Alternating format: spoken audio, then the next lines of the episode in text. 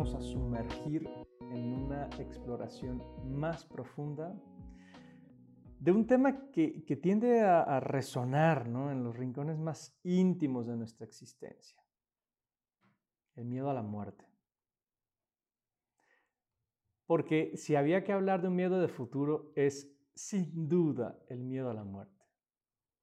Un temor, en las circunstancias que tenemos los aquí presentes, silencioso.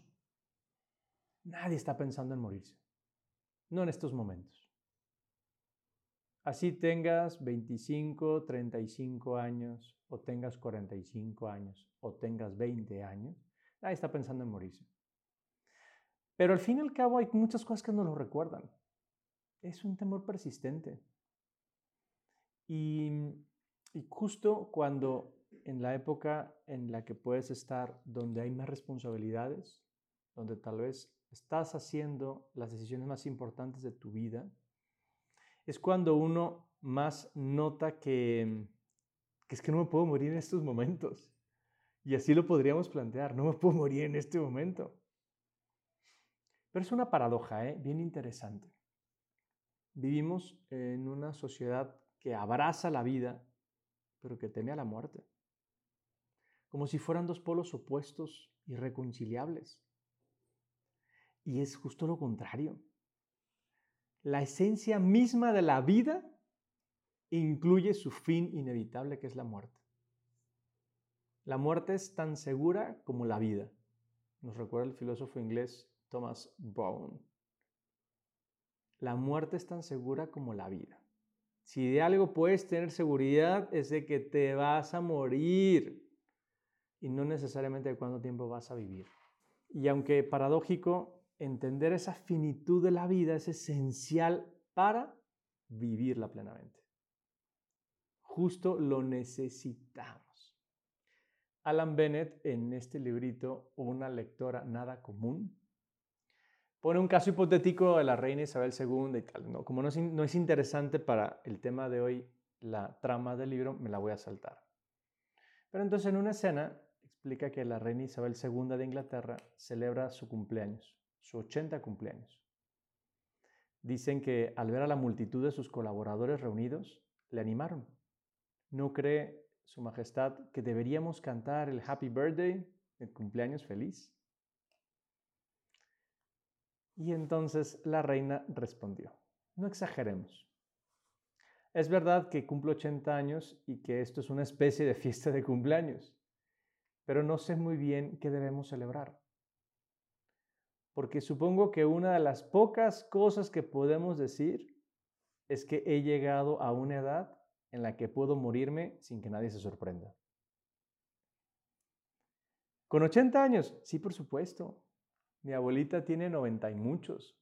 Mira, la queremos mucho y lo que quieras, pero si mañana me dicen que se quedó dormida y se durmió para siempre, no me va a extrañar. Hombre, a esa edad, pues es lógico, en cualquier momento, ¿no? Pero a la edad que tenemos los aquí presentes, lo que menos uno espera es morirse. Así de manera inminente. No, no, no estamos pensando morirnos. No, no estamos, este, no sé, en el siglo X, XII, XIV, donde pues, la esperanza de vida estaba en torno a los 40 años, cuando mucho, ¿no? Pero algunos traen en mente esta esta frase del poeta estadounidense Samuel Ullman. La juventud no es un tiempo de la vida, es un estado del espíritu. Y así hay gente, ¿no? Ah, no, no, no está viejo, es joven de espíritu. No mames. O sea, es posible que yo perciba la juventud como una cosa infinita y que me sienta joven para siempre. Pero lo cierto es que se empiezan a notar los límites de esa juventud. A mí no, deja de hacerme reír cuando, cuando una persona dice que es muy joven con 60 años o con 50 años o con 40 años. No, perdón, no, con 40 años no eres joven. Yo no quiero raspar muebles, pues, menos los míos, serán los primeros que rasparemos. Pero hay que aceptar que eso no es juventud, no es juventud. Estamos demasiado trabados con el tema de la juventud y por lo tanto nos cuesta más trabajo pensar en la muerte, porque los jóvenes no se mueren, o al menos es lo que pensamos. Hombre, si quieres decirlo de forma bonita, di que es una persona con experiencia de vida o cualquier otro eufemismo, pero no tiene nada de malo reconocer que uno ya no es joven. Es más, lo necesitamos. Como aquel muchacho que, me reclamaba que yo me vistiera como señor. Hasta que le dije, pues, ¿qué, qué, ¿cómo es que soy un señor, verdad? Mismo que viste de otra manera. A medida que, que vemos que nuestras responsabilidades aumentan, la conciencia de que el tiempo es un recurso limitado se vuelve más aguda. Y por lo tanto la reflexión sobre la mortalidad se convierte en un compañero constante. Y nos conviene que se convierta en un compañero constante. Por otro lado, la muerte en sí misma, a menudo, a ver, le tememos porque es, porque es incierto. Porque, a ver, este, está bien, mi abuelita es probable, ¿no? Digo, a ver, seguro va a morirse muy pronto, más pronto que tarde, es un hecho. Pero la mayor incidencia de casos de, de ataques al corazón está entre los 40 y 50 años o como, como aquel, eh, el hermano de un, amigo con 65 años, no amaneció. Se quedó dormido para siempre. Y, y, a ver, sin ir más lejos, saliendo de aquí, algún loco te choca y te mueres. Y se acabó esto. O sea, evidentemente la muerte incluye su tema incertidumbre porque nadie sabe ni el día ni la hora. Una familia en la cual este, la gente mayor de esa familia, uno murió en febrero del, del 2015, otro murió en febrero del 2017, otro en febrero del 2018. Y entonces decían, pues aquí ni el día ni la hora, pero sí el mes. Sabemos que aquí se muere en febrero. Perdón, es un chiste muy malo. Muy malo y no se hacen chistes sobre la muerte, muchachos. Pero la incertidumbre sí nos causa un problema. Sí nos causa un problema. Bueno, Albert Camus, que no, no es tan recomendable, pero al menos tiene una frase muy interesante. El hombre es el único ser que no quiere ser lo que es. Y nosotros somos seres finitos necesitamos aceptar que nos vamos a morir. Y eso, esa aceptación de la muerte, ya puede ser liberadora, porque es un peso menos. ¿Qué más nos sucede con el tema de la muerte? Hombre, que tal vez yo no lo veo cerca, pero la pérdida de seres queridos siempre marca un punto de inflexión en nuestra relación con la muerte. Porque tal vez yo no pienso en morirme, pero, pero se murió mi abuelita, o se murió mi padre, o se murió un amigo. Digo, hace unos pocos años murió un gran amigo con 23 años, practicando ahí su deporte, se nos murió el chava. Así nomás. Y, y, y esa experiencia, pues claro que nos confronta con una realidad innegable nos vamos a morir. Nos vamos a morir. Y es bueno que yo lo tenga claro. A veces justo el tema de la muerte es que cuando yo puedo reflexionar sobre el legado que quiero dejar, mm, la huella que quiero que, que, deje marcada, o cómo me van a recordar mis seres queridos, pues eso me va a llevar a pensar muchas cosas. Porque, porque tal vez al pensarlo me doy cuenta de que no estoy ni cerca de que aquello pueda suceder. Y eso me causa más incertidumbre. Muy bien. ¿Cómo enfrentar ese miedo a la muerte? Lo primero que creo que hay que hacer es quitarle lo tabú. Hay que hablar del tema. Hay que hablar del tema. Un señor que conozco muy bien, en cuanto habla de la muerte se pone, no, no, no, no, no, no, no hables de ese tema. Ay, cabrón, tú estuviste a punto de morirte. Me dan ganas de decirle. Le dio COVID y estuvo a punto de morirse. Justo hay que hablar de eso. Hay que iniciar conversaciones, hay que participar de estas conversaciones abiertas sobre el tema de la muerte. Tal es un tema que hay que sacar con los amigos, con los familiares, y así uno desmitifica el tema. Incluso es la oportunidad de, de proporcionar apoyo emocional a aquellas personas que le tienen un miedo terrible a la muerte. Incluso participar en algún grupo de discusión en una conferencia que aborde ese tema, o el hecho de que ya estés escuchando esto, pues puede dar la oportunidad de, de, de entrarle a ese tema por lo filosófico, por lo espiritual, por lo que quieras. Pero ya eso es una primera idea para quitarse ese miedo. El miedo a lo desconocido sucede porque precisamente es algo desconocido. Si hablamos del tema, pues dejará de ser algo desconocido. Otra cosa que ayuda a quitarse el miedo a la muerte. Cuando uno tiene claro el objetivo de la vida, la misión, y, además me doy cuenta de que la estoy viviendo, o sea, que estoy encaminado para hacer las cosas bien, cuando intento hacer lo que creo que debo hacer, eso me llena, eso me da felicidad, eso me da gusto. Y entonces es fácil que uno pueda responder como mi, nuevo compa, Roberto Pinto. Este muchacho es novio de una chica, que trabaja conmigo y que eh, él vive en Querétaro. Y vino de visita por aquí y entonces Georg estaba empeñada en que conociéramos al novio. Pues, está muy enamorada y evidentemente está orgullosa de su novio y tiene razones para estarlo porque pues, es un tipo muy buena gente.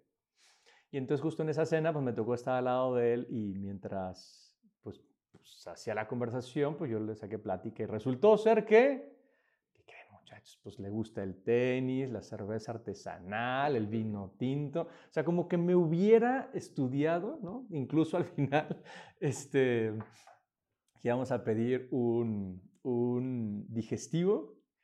Eh, dijo él, pues a mí me gustaría un anís. Dije, no, ya, estamos, eh, esto es el exceso. O sea, ¿a qué morro de 23 años puede gustarle el anís? Dije, claro, un chichón dulce. Claro, un chichón dulce. Dije, no, no, esto ya es un exceso. Es una, es una bebida como de viejitos, ¿eh? pero está muy sabrosa. Bueno, el punto es, cuando además en la plática, por unas nuevas responsabilidades de trabajo que tengo, le dije que iba a ir cada mes a Querétaro, pues bien buena gente. Me dijo, claro, yo, por supuesto hay que vernos y te llevo a tomar unas cervezas artesanales. Y, y así fue. El lunes que estuve ahora en Querétaro, me llevó a una cervecería muy simpática que se llama Hércules. Cuando vayan por allá, vayan, ¿eh? Y no pago ninguna publicidad, que quede claro. Pero estaban buenas, estaban las cervezas.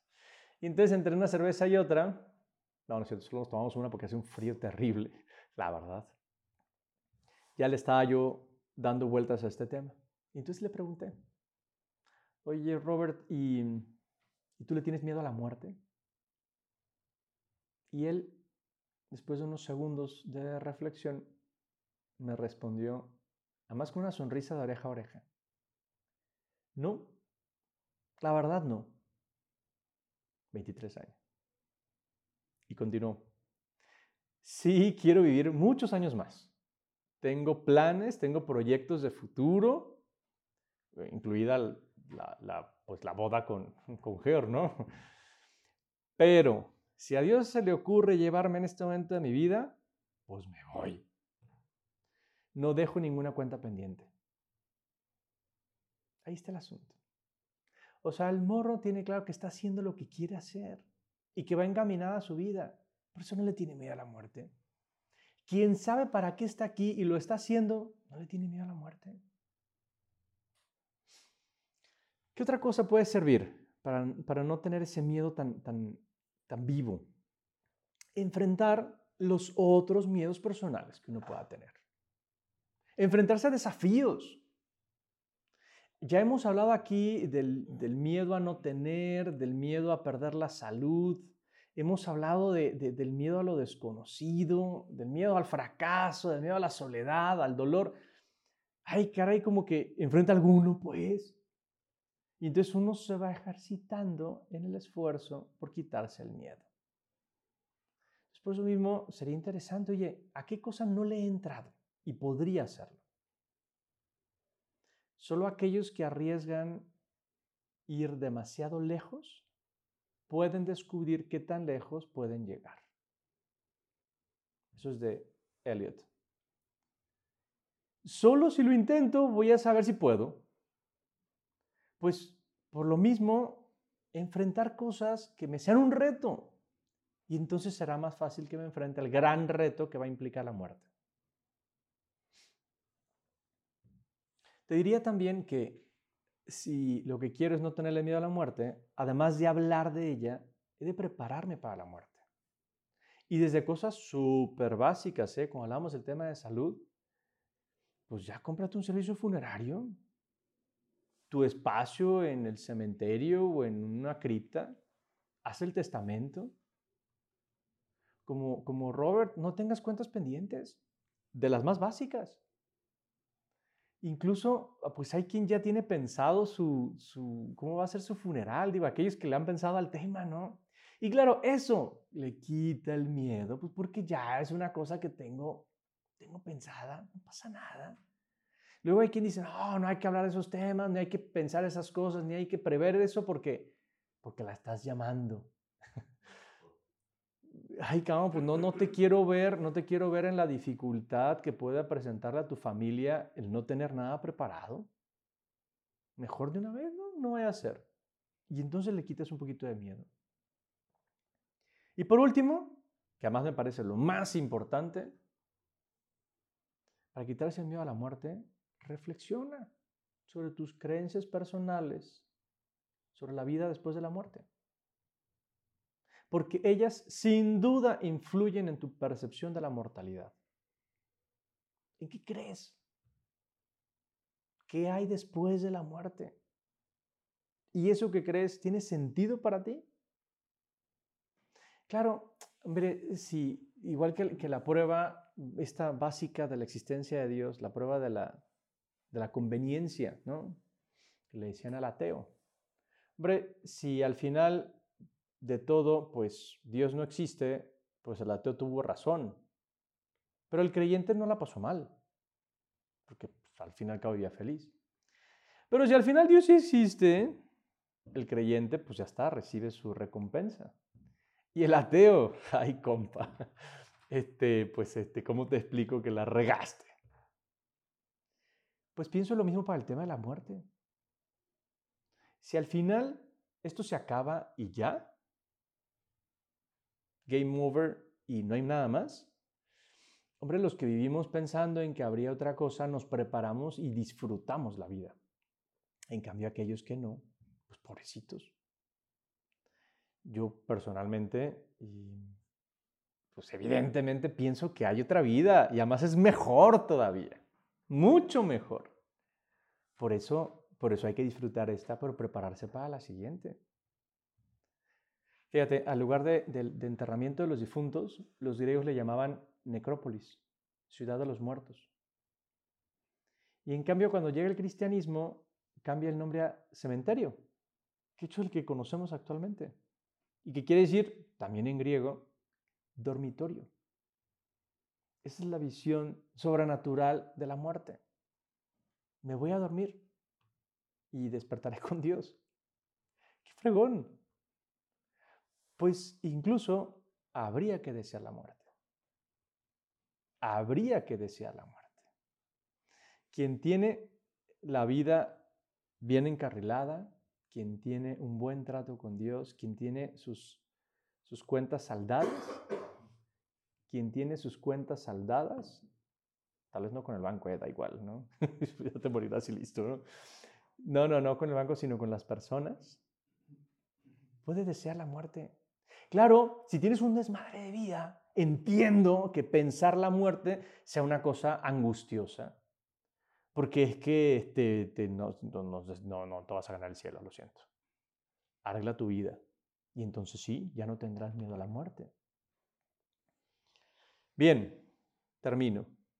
En última instancia, el miedo a la muerte no tendría que ser un impedimento para vivir plenamente, para vivir feliz. En esa película que ya alguna vez he citado aquí, Héctor y el secreto de la felicidad, él se topaba con una de estas, conclusiones. La gente que tiene miedo a la muerte, en realidad tiene miedo a la vida. Estoy de acuerdo con él. Al abrazar la vida con conciencia de la muerte, uno vive con propósito y con una alegría constante. La muerte, lejos de ser un fin, es una parte intrínseca, necesaria a la experiencia humana. No tengas miedo a la muerte. Prepárate, entiéndela, deséala, enfrenta tus miedos y vas a vivir muy feliz. Hasta aquí el tema de hoy. Pero tal vez tienes alguna pregunta, alguna consulta, algún comentario o queja. Me dará mucho gusto que me escribas o que me mandes un voice note al WhatsApp 52 66 22 33 9702 o a la cuenta de Instagram arroba menos guion bajo común. Anímate, me interesa saber qué has pensado.